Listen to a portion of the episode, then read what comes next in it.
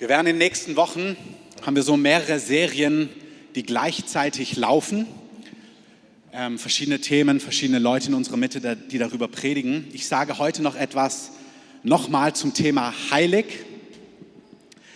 Ich möchte euch einfach mit hineinnehmen in das, was Gott tut und was ich glaube, was notwendig ist, irgendwie mit dem er das flankiert, was der Heilige Geist in unserer Mitte, in unserer Stadt und auch weit darüber hinaus tut. Und wenn ihr eine Bibel dabei habt, nehmt sie doch zur Hand in eurem Smartphone oder das Buch, auch ihr zu Hause. Ich möchte ein bisschen heute mit euch in der Bibel arbeiten, dass wir einen Kontext haben und verstehen, warum, wie sich gewisse Dinge verhalten, damit wir a kooperieren können mit dem Herrn und mit dem Heiligen Geist, dass wir wissen, was er tut und darauf reagieren können, aber auch, damit wir uns nicht stoßen oder Anstoß nehmen an dem, was er tut. Jesus sagt ganz oft, glücklich sind die, die sich nicht an mir stoßen. Glücklich sind die, die sich nicht an mir ärgern. Und das hat damit zu tun, dass man irgendwie es in gewisser Form nachvollziehen kann und nicht darüber stolpert. Und Herr, ich bete, dass du die Worte lebendig machst, dass du uns die Augen öffnest, dass du uns Verständnis gibst. Heiliger Geist, dass du das unterstreichst, was dir heute wichtig ist, in deinem wunderbaren Namen. Amen. Wie gesagt, Amen geht immer, auch zu diesen Zeiten dürft ihr sagen, das ist total gut. In der Erziehung ist es so, dass wenn du als Elternteil, wenn, wenn man als Eltern nicht konsequent ist, dann führt das bei den Kindern zu Unsicherheit. Also wenn du zum Beispiel, die Eltern unter uns, die kennen das, kleinere Kinder, du bist irgendwo zu Gast und dein Kind läuft zu dieser teuren Vase deines Gastgebers und dann sagst du, hey, kleines Peterchen oder wie auch immer dein Kind heißt, Lieselotte, du darfst die Vase nicht anfassen. Und dann lacht das Kind und macht es nochmal. Es gibt ja verschiedene Altersstufen. Und dann sagst du nochmal, nee, du darfst die Vase wirklich nicht anfassen. Weil die Vase ist wirklich teuer und die wollen wir nicht bezahlen. Und das sagst du zwei, dreimal und dann wird vielleicht die Situation ernster und dann sagst du, wenn du die Vase noch einmal anfasst, dann musst du dich an den Tisch setzen und dann nehme ich dich auf den Schoß, dann kannst du nicht mehr weiterspielen. Und Kinder sind, es gibt Phasen, wo Kinder genau das ja auch austesten. Also auch je nach Charakter. Manche lächeln dann sogar und gucken, wie weit sie gehen können. Ich weiß nicht, wie du drauf bist. Und manchmal ist es so, dass Eltern das schon ernst meinen, aber dann merken sie, ach, die Unterhaltung ist so schön und der Wein schmeckt so gut und man ist gerade beim Essen und man quasi sagt, hey, das geht nicht, nicht nochmal. Aber im Endeffekt hat es nie Konsequenzen. Also wenn das einmal passiert, ist kein Problem. Aber es gibt Eltern, die sagen, die machen große Ansagen, die sie nie umsetzen und nie durchziehen. Und natürlich das Kind in der Situation freut sich riesig, dass es keine Konsequenzen hat. Aber auf Dauer, was es produziert ist, wenn du Dinge ansagst und die nicht umsetzt, auch im Kontext Erziehung, ist, dass es bei dem Kind Unsicherheit kreiert. Die Botschaft, die vermittelt wird, ist, ja, auf das, was meine Eltern, auf das, was Papa sagt, ist kein Verlass. Wir denken, ah ja, das sind nur Konsequenzen, die nicht stattfinden. Aber was das Kind lernt, ist, naja, der macht große Worte, aber im Endeffekt setzt er das doch nicht um, was er sagt. Das ist jetzt nicht was, was ganz kognitiv passiert, aber innerlich kreiert es eine Unsicherheit. Es das heißt, ein Lebensgefühl entsteht, wo man Aussagen, die nicht so viel Gewicht haben. Und die Tragik ist, auch schöne Aussagen, auch gute Aussagen, auch Versprechen, auch Zusagen es gibt so das Lebensgefühl, man weiß nie, ob wirklich das geschieht, was gesagt wird. Egal, ob es jetzt eine Konsequenz ist oder auch, ob es das Gute und Positive und Schöne ist. Und ich empfinde, dass es dem Heiligen Geist ein totales Anliegen ist, dass wir wissen, dass wir unserem Vater im Himmel vertrauen können. Amen. Dass das, was er sagt, Gott sagt, was er meint und er meint, was er sagt. Und all seine Worte, all seine Verheißungen sind in Christus Jesus Ja und durch uns die Gemeinde des Amen Gott zur Ehre, so sagt Paulus. Amen. Amen. Seine Worte, sagt, heißt es im Jesaja-Brief, führen aus, wozu sie gesandt sind. Und Maria, als sie die Zusage bekommt, du wirst den Sohn Gottes gebären, sagt zu dem Engel, mir geschehe nach deinem Wort. Das heißt, wir vertrauen deinen Worten. Ich empfinde, dass der Heilige Geist aber etwas ansprechen möchte, dass wir manchmal keine Gewissheit haben. Und normalerweise würde ich jetzt eben die guten, die herrlichen, die wunderbaren Zusagen Gottes betonen. Hey, wir können Gott vertrauen. Er ist ein Versorger. Amen. Er ist ein Heiler, ein Befreier. jemand, der Sünden vergibt, jemand, der dich gut führt, jemand, der dich ermutigt, jemand, der dir liebt, jemand, der dir treu ist. Amen. Amen. Das ist die Wahrheit, so ist es. Und das würde ich normalerweise betonen. Aber, und das ist das Besondere irgendwie in diesen Wochen, ich finde, dass der Heilige Geist das andersrum betonen möchte. Der Heilige Geist möchte betonen, Nein ist Nein. Und Grenzen überschreiten hat negative Auswirkungen. Und der Herr sagt im Petrusbrief, ich bin heilig, seid heilig. Und der Herr sagt in Jesaja, ich bin ein verzehrendes Feuer. Wer von euch kann sich bei verzehrendem Feuer aufhalten? Dieser Satz, billige Gnade wird nicht weiter toleriert, brennt in meinem Herzen. Was meine ich damit? Die Carol Arnott, das ist die Frau von John Arnott, das ist das Ehepaar, was Gott gebraucht hat als Leiter in der Erweckung in Toronto in den 90er Jahren. Dort hat Gott sich auf ganz erstaunliche Art und Weise bewegt. Der Heilige Geist wurde dort ausgegossen und verschiedene Dienste sind weltweit dadurch inspiriert, entfacht, in Brand gesetzt worden im besten Sinne. Also nicht verbrannt worden, sondern in Brand gesetzt worden. Millionen Menschen sind dadurch erfrischt worden. Ach so, nur weil ich gerade sehe, dass Einzelne eine Jacke anziehen. Die Halle hat uns angerufen und sich entschuldigt. Sie hatten technische Probleme, deswegen wurde die Heizung erst spät angemacht. Tut uns leid, möge der Herr euch einheizen. Amen. Ab nächste Woche ist es wieder wärmer. Das heißt, sie haben diese, sie haben, der Heilige Geist kam dort, hat Menschen in Brand gesetzt, hat hunderttausende Menschen begeistert, neu berührt mit der Liebe Gottes, aber hat auch Dienste entfacht, sodass Millionen zum Glauben gekommen sind. Heidi Baker und viele andere haben dort eine mächtige Berührung Gottes bekommen. Und was Gott dort vor allem offenbart hat, war sein gütiges, barmherziges Vaterherz.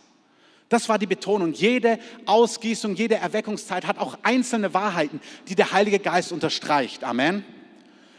Das heißt, wenn der Heilige Geist A betont, bedeutet es nie, dass B nicht stimmt oder C nicht stimmt, sondern manchmal ist es dem Heiligen Geist wichtig, einzelne Wahrheiten zu unterstreichen und zu sagen, das ist wichtig, damit wir gesund leben. Das ist wie, ich kann betonen, hey, du brauchst auch Vitamin C und Bewegung und dieses und jenes. Das heißt nicht, dass genug Schlaf nicht auch mal wichtig ist. Also es gibt einfach eine Bandbreite von dem, was wichtig ist. Und die Vaterliebe Gottes, die Güte Gottes, die Barmherzigkeit Gottes, dass du bist angenommen, du bist geliebt, du bist die Gerechtigkeit Gottes. All diese Grundwahrheiten, die sind wichtig und die bleiben immer wichtig. Amen. Diese Carol Arnott wurde vor ungefähr fünf Jahren in einer ähm, in einer geistlichen, äh, in einem geistlichen Erlebnis in einem Wirbelwind Richtung Himmel entrückt. Für diejenigen, die das nicht kennen, das ist zutiefst biblisch. Lies mal vom Propheten Hesekiel, der wurde am laufenden Band irgendwo hinversetzt und hat prophetische Erfahrungen gemacht. Lies in der Kirchengeschichte, in der alten. Das ist etwas Typisches, dass Gott prophetische Erfahrungen schenkt, um etwas zu betonen und etwas zu zeigen. Und was sie gesehen hat in dieser himmlischen Erfahrung war, sie hat diese nächste Welle von Herrlichkeit gesehen, die auf die Erde kommt. Und als sie diese Herrlichkeit gesehen hat, diese Heiligkeit, diese gewaltige Majestät, die Gott offenbaren möchte, seinem Leib weltweit, hat sie gehört, billige Gnade wird nicht weiter toleriert. Und sie hat gesagt, Gott kommt in einer Majestät, Gott kommt mit einem Herrschaftsanspruch, Gott kommt mit einem Machtanspruch. Und sie hat gesagt, und diese positive Verheißung kommt mit einer Warnung. Und diese Warnung war, billige Gnade wird nicht weiter toleriert, Heiligkeit ist wichtig und so weiter und so fort. Einmal mehr ist es interessant, ich liebe das, wenn der Heilige Geist zu dir spricht, zu mir spricht, durch sein Wort, durch Träume, indem ich spüre, irgendwas bewegt mich zutiefst und dann ergänzt er es durch andere Personen im Leib Christi, was der Heilige Geist an anderen Stellen zeigt, was ich wieder lese. Ich kannte diese Predigt, habe sie irgendwie lange nicht mehr gehört, habe sie diese Woche wieder gesehen. Es hat mich total berührt. Ich möchte kurz etwas sagen, was ist billige Gnade?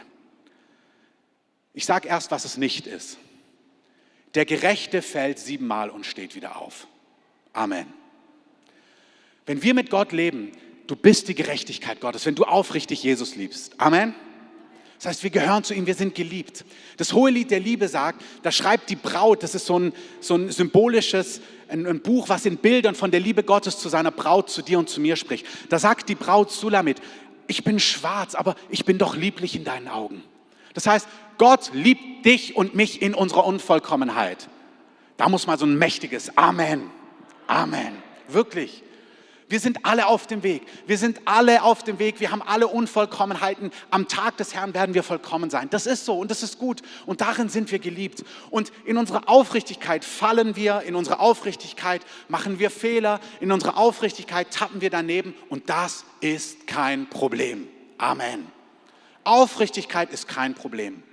Billige Gnade ist ein vorsätzliches, absichtliches, in Dingen verharren, die Gott widersprechen, obwohl du es weißt und irgendwie denkst, naja, passt schon, das wird Gott schon vergeben. Von außen ist das manchmal nicht zu unterscheiden, aber der Heilige Geist sieht in die Tiefen der Herzen. Er kennt den Unterschied. Amen.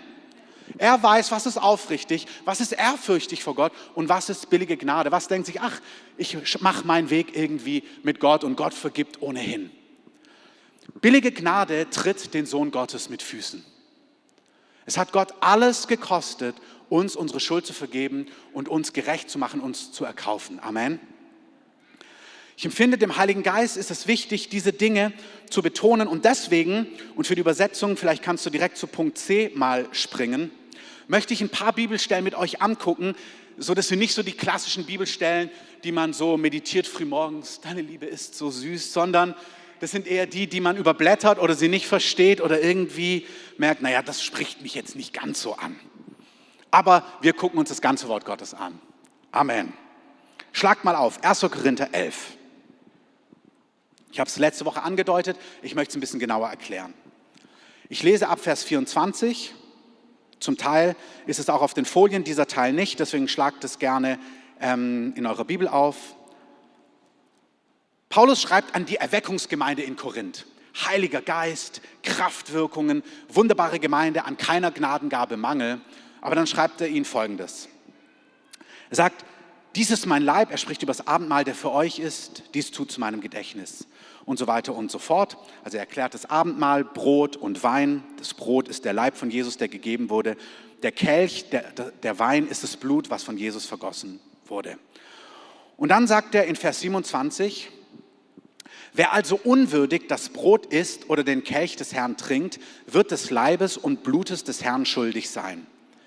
Der Mensch aber prüfe sich selbst, und so esse er von dem Brot und trinke von dem Kelch.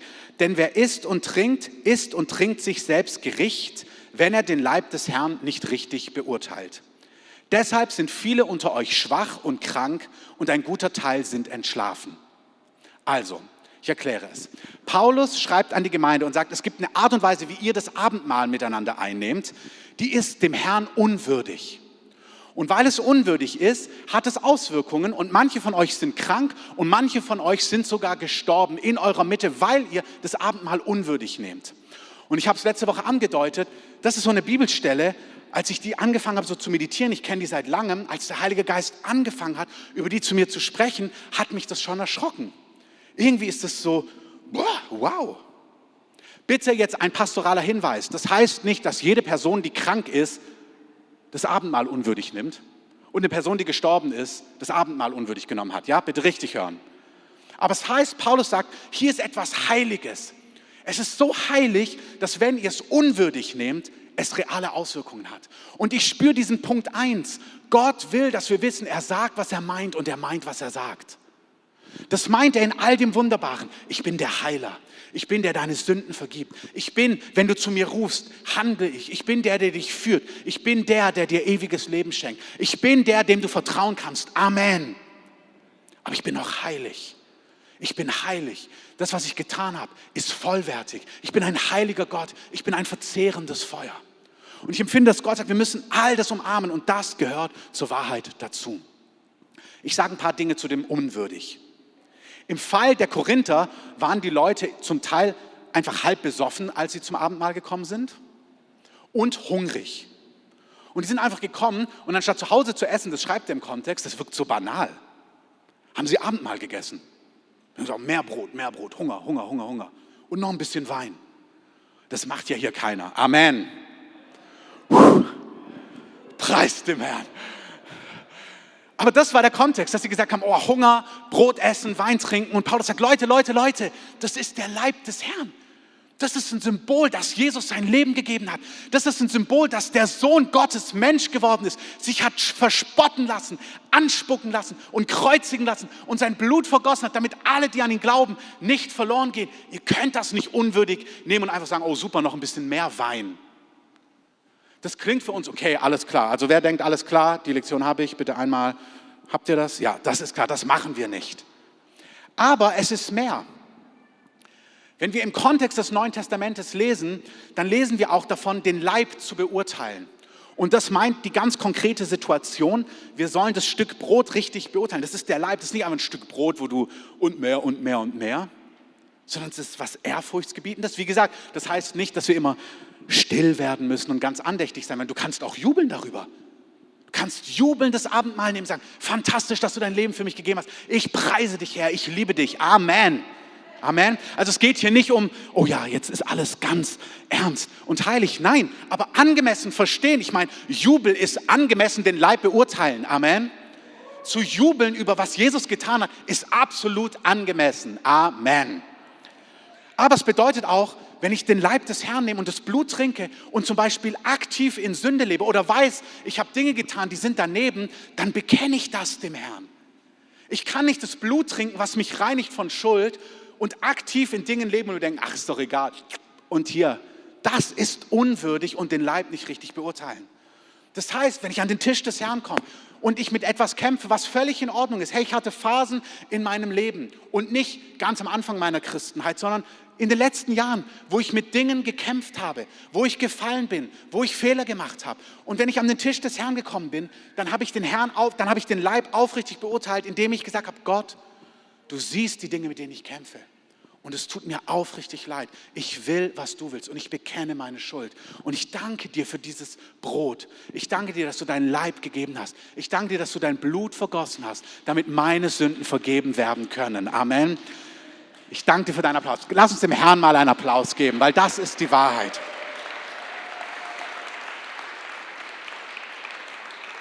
Das heißt, wir reden nicht von einem falschen Perfektionismus oder Fehlerlosigkeit. Wir reden davon, dass wir verstehen, dass wir mit Blut erkauft worden und wie heilig das ist. Aber wenn das die Wahrheit ist, wenn es ihn alles gekostet hat, dann ist auch völlig klar, dass ich manche Dinge, wenn ich in denen lebe, dass ich die vor den Herrn bringe und da aufrichtig und auch ehrfürchtig bin. Johannes schreibt im ersten Buch Johannes, also nicht das Evangelium, sondern der erste Johannesbrief, da sagt er, wenn wir schuldig sind, wenn wir fallen, wenn wir sündigen, wenn wir unsere Schuld bekennen, dann ist er treu und gerecht, vergibt uns unsere Schuld und reinigt uns von aller Ungerechtigkeit. Amen. Bitte, krieg kein falsches Joch auf dich. Wenn du in Dingen festhängst, kämpfst und struggles, kein Problem. Das ist die Botschaft des Evangeliums. Komm zum Kreuz, beurteile den Leib aufrichtig, versteh, wofür Jesus gestorben ist, aber Lässigkeit ist unangebracht. Amen. Ein weiterer Aspekt von unwürdig und den Leib nicht richtig beurteilen. Den Leib richtig beurteilen ist nicht nur das kleine Stück Brot im Sinn von, okay, ich beurteile es, das ist Jesus, der für mich gestorben ist, sein Blut, das für mich vergossen wurde. Ich nehme das nicht einfach unwürdig und esse es und trinke es oder mache es lässig, indem ich mit Dingen spiele, die Gott unwürdig sind, sondern es hat auch damit zu tun, den Leib richtig zu beurteilen. Der Leib sind auch wir alle, den Leib Christi, die Brüdern und Schwestern, die, die auch Jesus nachfolgen. Du kannst nicht jemand sein, der den Leib richtet, verurteilt, verachtet, lästert, ignoriert. Du kannst nicht in Unvergebenheit leben gegenüber Brüdern und Schwestern, die auch mit Blut erkauft wurden, die gerecht gemacht worden sind, die von Gott geliebt sind und sie verachten, dich erheben, sie ignorieren, über sie schlecht reden und alles und dann das Abendmahl nehmen und sagen, ach, wie gut, dass ich geliebt bin. Das ist unwürdig. Den Leib beurteilen heißt zu verstehen, Gott hat sich ein Volk durch sein Blut erkauft. Menschen, die er liebt, die vielleicht anders sind als du, die vielleicht anders glauben, anders handeln, anders agieren, aber sie sind geliebte Kinder Gottes. Amen. Vielleicht haben Menschen dir wehgetan, vielleicht bist du enttäuscht. Hey, herzlich willkommen. Das geht uns allen so. Und umso mehr Verantwortung du trägst, wirklich, umso mehr wirst du erleben, dass Dinge, dass Menschen dich auch enttäuschen, dir wehtun. Das ist so. Eine meiner ersten Prophetien, ach, eine meiner ersten Prophetien 2007 war, gewöhn dich dran, du wirst dein ganzes Leben enorm viel Widerstand und Widerrede haben. Und dann hat er gesagt, und hey, du sollst eine, eine harte Stirn haben, aber ein weiches Herz.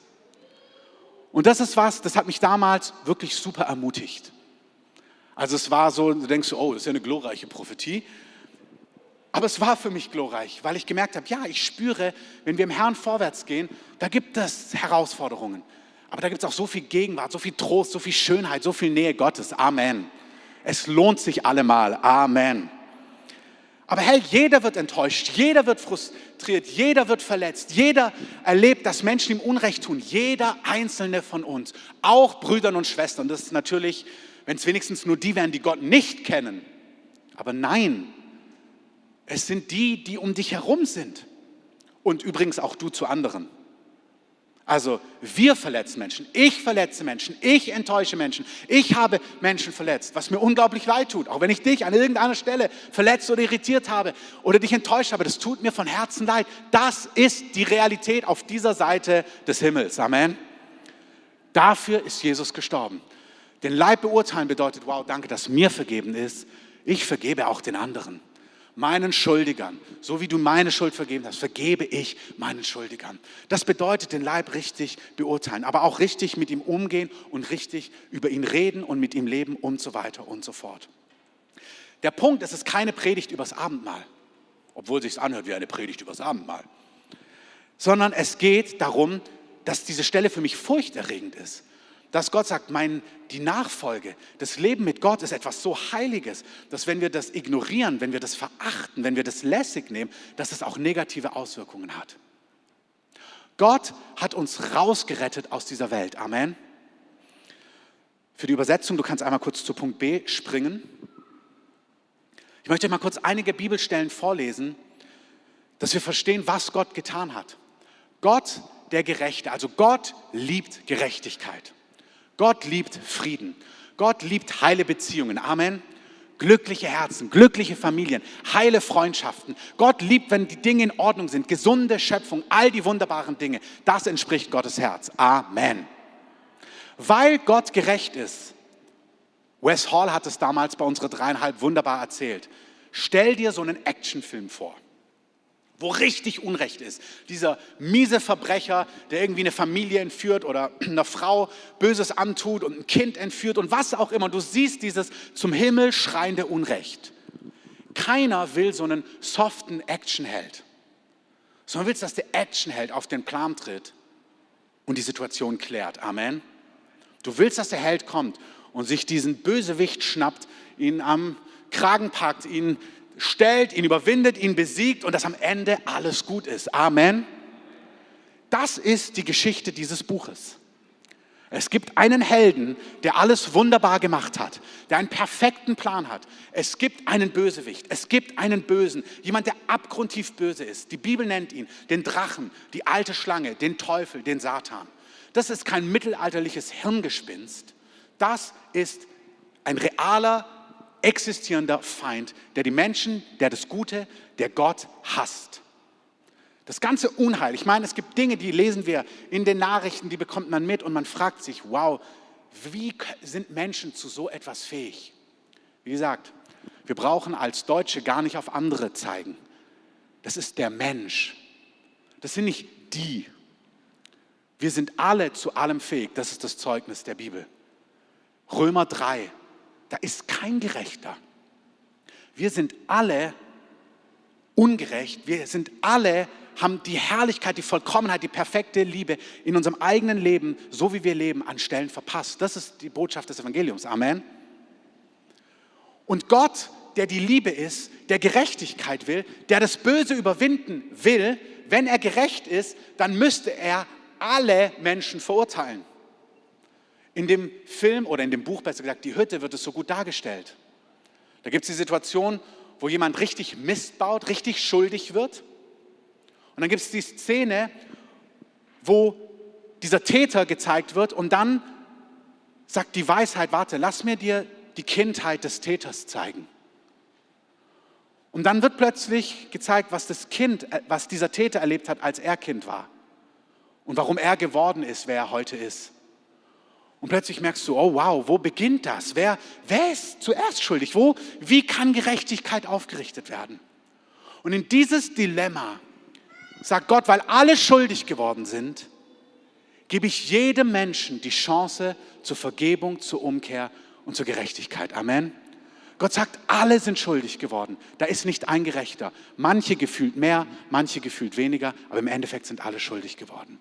Die Botschaft des Evangeliums ist, dass Gott Mensch geworden ist und gesagt hat, ich nehme eure Schuld auf mich, ich bezahle für eure Schuld. Darum ist Jesus am Kreuz gestorben.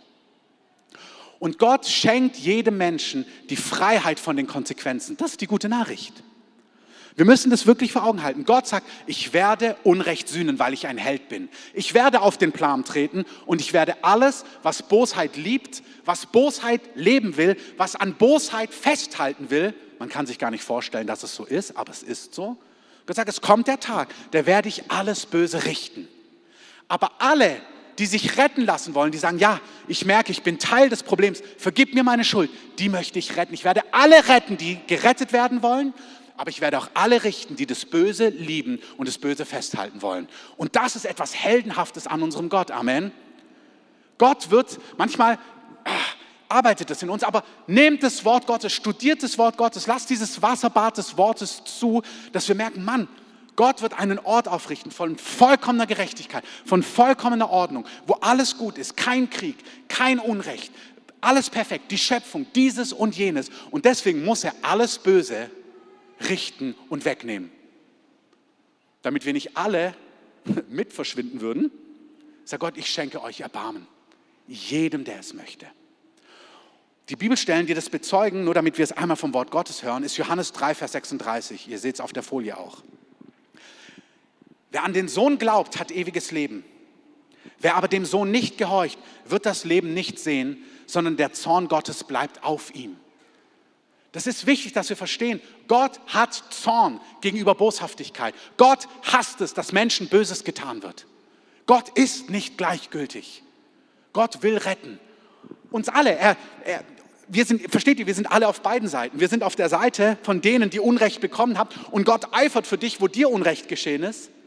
Aber du bist auch auf der Seite, wo du Unrecht getan hast und andere unter dir gelitten hatten und da fühlt Gott auch mit. Das ist das Dilemma. Und Gott sagt, ich werde Unrecht sühnen und weil jeder mit darunter kommt, gebe ich euch aber die Chance, glaubt an mich, dann bleibt der Zorn nicht auf euch. Aber ich werde meinen Zorn ausleben, sagt Gott. Nicht Zorn, irgendwie so ein willkürlicher, irgendwie Choleriker, der irgendwie alles kaputt schlägt, sondern jemand, der in Gerechtigkeit Unrecht sühnen wird. Wer an den Sohn glaubt, auf dem wird der Zorn Gottes nicht bleiben. 1. Thessaloniker 1, Vers 10. Wir, auch auf der Folie, erwarten seinen Sohn aus den Himmeln, den er aus den Toten auferweckt hat, Jesus, der uns rettet von dem kommenden Zorn. Ich sage, es sind nicht so die Bibelstellen, die du beim Frühstück meditierst, aber sie sind wahr. 1. Thessaloniker 5, Vers 9. Auch auf der Folie. Denn Gott hat uns nicht zum Zorn bestimmt, sondern zum Erlangen des Heils durch unseren Herrn Jesus Christus. Amen. Gott will, die ganze Gott will, dass niemand verloren geht. Das, was ich gerade vorgelesen habe, gilt uns, aber es gilt auch allen Menschen. Gott möchte Menschen vergeben. Gott möchte Menschen retten. Gott möchte Menschen mit sich versöhnen. Amen. Aber er ist ein heiliger Gott. Ich runde es ab in diesen letzten Gedankengängen. Gott hat uns errettet aus einem alten Leben, was gottlos war. Und jetzt müsst ihr kurz einmal euch schütteln. Durchatmen für die letzten drei, vier Minuten, fünf Minuten. Klaren Kopf kriegen, dass ihr diese Gedankengänge kurz versteht. Wie gesagt, ihr könnt es euch auch ganz ausführlich in dem Skript durchlesen. Gott wird die Welt mit ihrer Schuld konfrontieren durch seine Gemeinde.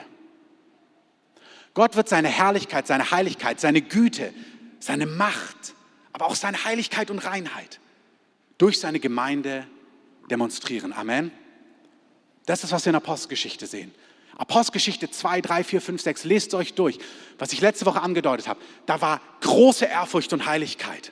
Hananias lügt in der Gemeinde über Geld. fällt tot um. Auf alle kam Furcht. Das ist so, wow, wir dachten, Jesus vergibt die Sünden. Amen. Gleichzeitig heißt es, war großer Jubel da, weil Gott so große Zeichen und Wunder getan hat, weil er vergeben hat, geheilt hat, befreit hat, gerettet hat. Amen. Jetzt müsst ihr mal ein lautes Amen und aus eurer Schockstarre kurz erwachen. Amen. Weil man merkt so, oh wow, was jetzt? Scary or glorious? Ist es furchterregend oder ist es herrlich? Amen. Beides. Gott zeigt, ich bin ein heiliger Gott, dem alle Macht gehört. Ich bin der Herr. Ich fordere ein, dass Völker sich mir unterordnen und beugen und auf meinen Wegen gehen. Das ist, was Gott einfordert. Er sagt, jedes Knie, jede Zunge wird mich bekennen. Das ist nicht wähle, wenn du möchtest und hey, jeder wird auf seine Art und Weise selig. Nix da. Ein Weg, eine Wahrheit. Niemand wird gerettet, außer durch Jesus Christus. Amen. Das ist die Wahrheit. Aber das ist auch das Herz Gottes. Ich rette mit Leidenschaft jeden, der an mich glaubt. Ich rette euch vor dem kommenden Zorn. Aber der Zorn kommt. Ich bin Gott. Und er ist heilig und er ist gerecht. Und das, was er sagt, ist Wahrheit. Und wir sehen, dass er diese Herrlichkeit, diese Barmherzigkeit, diese Gnade, Zeichen und Wunder will er durch seine Gemeinde zeigen, aber auch Heiligkeit und Reinheit und Vollmacht.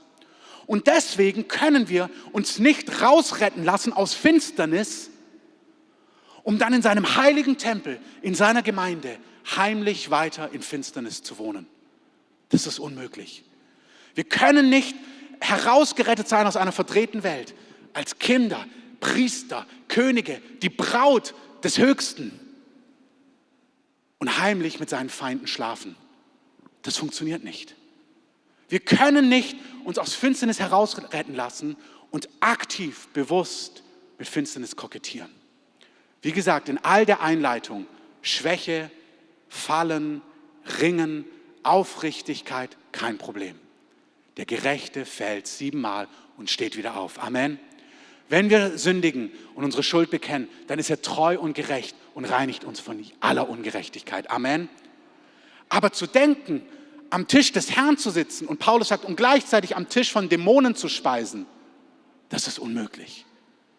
Und das toleriert der Herr nicht. Er will eine Gemeinde, die ausgesondert ist, die in Vollmacht sein Wort verkündigt, die seinen Standard sprechen kann und die nicht heimlich mit dem Widersacher kooperiert. Das lesen wir auch hier, Kolosser 3, ihr seht es auf der Folie, Vers 5. Unzucht, das ist alles, was im Bereich Unreinheit ist. Pornografie, ähm, Ehebruch, dieses, jenes, alles Sexualität, was nicht zwischen Mann und Frau im Bund der Ehe ist. Unreinheit, Leidenschaft, nicht Leidenschaft, Leidenschaft für Fußball oder Leidenschaft für Skifahren, nein, nein, also falsche Leidenschaften, böse Begierde, Habsucht, eine falsche Gier, Götzendienst, ist Götzendienst. Hört zu. Um dieser Dinge willen kommt der Zorn Gottes über die Söhne des Ungehorsams. Das, was Gott sagt, diese Dinge führen dazu, dass Gott richten wird, der gerechte Richter. Herr, und es ist kein Tag, wo wir sagen, hey Gott, ist ja ein bisschen hart jetzt hier, ein bisschen extrem. Nein, Gott sagt, das hat mit mir nichts zu tun. Um dieser Dinge willen kommt der Zorn Gottes über die Söhne des Ungehorsams. Jetzt Vers 7. Unter denen seid auch ihr einst gewandelt, als ihr in diesen Dingen lebtet. Jetzt aber legt es ab. Zorn, Wut, Bosheit, Lästerung, schändliches Reden aus eurem Mund. Belügt einander nicht, da ihr den alten Menschen mit seinen Handlungen ausgezogen habt. Die Band kann nach vorne kommen. Paulus sagt hier, Leute, wir haben so gelebt. Und dann hat Jesus sich uns offenbart. Er hat uns gerettet und wir haben den Preis gesehen. Es hat ihn seinen Sohn gekostet. Er hat sein Blut vergeben. Er hat uns erkauft. Er hat uns gerecht gemacht. Er hat dir ein Erbe geschenkt. Du bist Teil der königlichen Familie geworden. Alles, was ihm gehört, gehört dir. Du bist König und Priester. Du darfst deine Herrlichkeit mit aufrichten. Aber nicht nur das. Im Zeitalter, die kommen, wirst du Engel richten, sagt der Korintherbrief. Du wirst von Gott in seiner Welt, die kommt, Verantwortung tragen. Du bist von royalem Geschlecht. Hey, du bist nicht irgendwie unwichtig. Du bist mit heiligem Ruf berufen. Amen. Du bist so entscheidend. Gott schreibt mit dir Geschichte und zwar eine Geschichte, die nicht 50, 60, 70 Jahre geht, sondern kommt ein ganzes Zeitalter, wo Gott mit dir Gewaltiges tun wird. Und deswegen sagt er, Leute, ihr könnt nicht in diesem Alten verharren heimlich. Da gibt es Prozesse, da gibt es Wege, da gibt es Zeiten, gar kein Problem. Aber da gibt es kein, ach ja, ist doch nicht so wild. Das ist auch den Leib falsch beurteilen. Wir können in diesen Dingen nicht verharren. Gott ruft uns in diese Heiligkeit hinein. Ich möchte noch folgende zwei Stellen kurz andeuten, dass ihr das versteht. Paulus schreibt im Korintherbrief, ihr dürft, könnt es, wie gesagt, ab Dienstag ist das Skript auch auf der Homepage, falls für manche, studiert es nach, nehmt das Wort Gottes, vor allem wenn ihr damit ringt. Da schreibt Paulus an die Korinther, Leute, ich komme zu euch. Und ich habe Angst, dass wenn ich komme, dass Dinge in eurer Mitte laufen, die Gott widersprechen. Und ich bitte euch, räumt es auf, bevor ich komme. Wenn ihr es nicht aufräumt, dann werde ich kommen und werde die Dinge konfrontieren. Und das ist nicht, was ihr wollt. Ich werde die Dinge aufdecken, ich werde die Dinge konfrontieren. Und da denken wir so, wow, das klingt gar nicht so gnädig. Aber das ist super gnädig.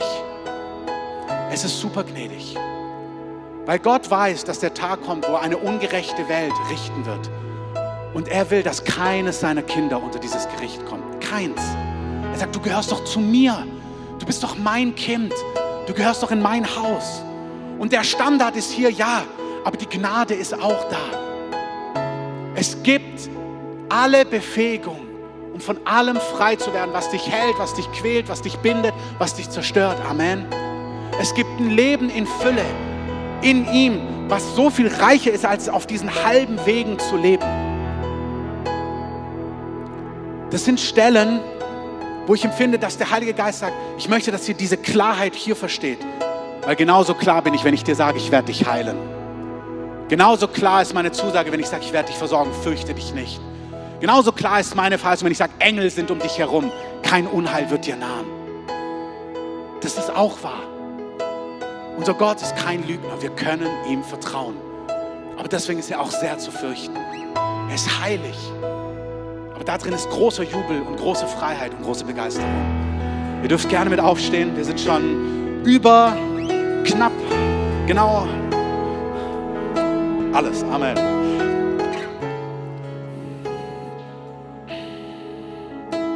Jesus, ich würde so gern das noch weiter ausführen und die Nuancen beschreiben. Die Zwischentöne, die manchmal runterfallen in so einer begrenzten Zeit. Heiliger Geist, ich bete, dass du uns vor Augen führst, was wichtig ist. Oh Herr, du bist zu fürchten und was für ein Privileg, dass du uns errettet hast von dem kommenden Zorn. Was für ein Privileg, dass wir Teil deiner Familie sind. Wir sind Könige, wir sind Priester. Wir sind die Gerechtigkeit Gottes. Wir werden Engel richten. Wir sind berufen, deine Königsherrschaft auf Erden aufzurichten.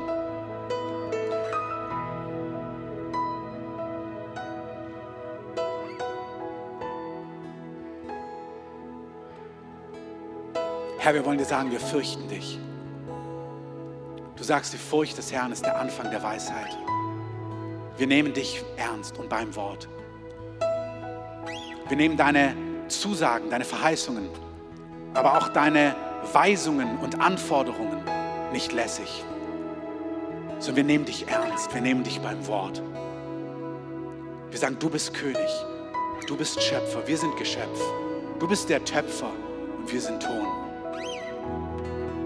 Wir sagen, wir sind nicht auf Augenhöhe mit dir, sondern du bist der Herr. Und darin danken wir dir, dass wir Kinder sind, so voller Gnade bist. Danke, dass du diese Welt liebst und du willst, dass niemand verloren geht, sondern du willst, dass niemand unter den kommenden Zorn kommt, sondern du willst, dass Menschen sich retten lassen. Ich lese zum Abschluss Psalm 103, die Verse 8 bis 13. Barmherzig und gnädig ist der Herr, langsam zum Zorn und groß an Gnade. Er wird nicht immer rechten und nicht ewig zürnen. Er hat uns nicht getan nach unseren Vergehen, nach unseren Sünden uns nicht vergolten. Denn so hoch der Himmel über der Erde ist, so übermächtig ist seine Gnade über denen, die ihn fürchten. Sofern der Osten ist vom Westen, hat er von uns entfernt unsere Vergehen. Wie sich ein Vater über Kinder erbarmt, so erbarmt sich der Herr über die, die ihn fürchten. Amen.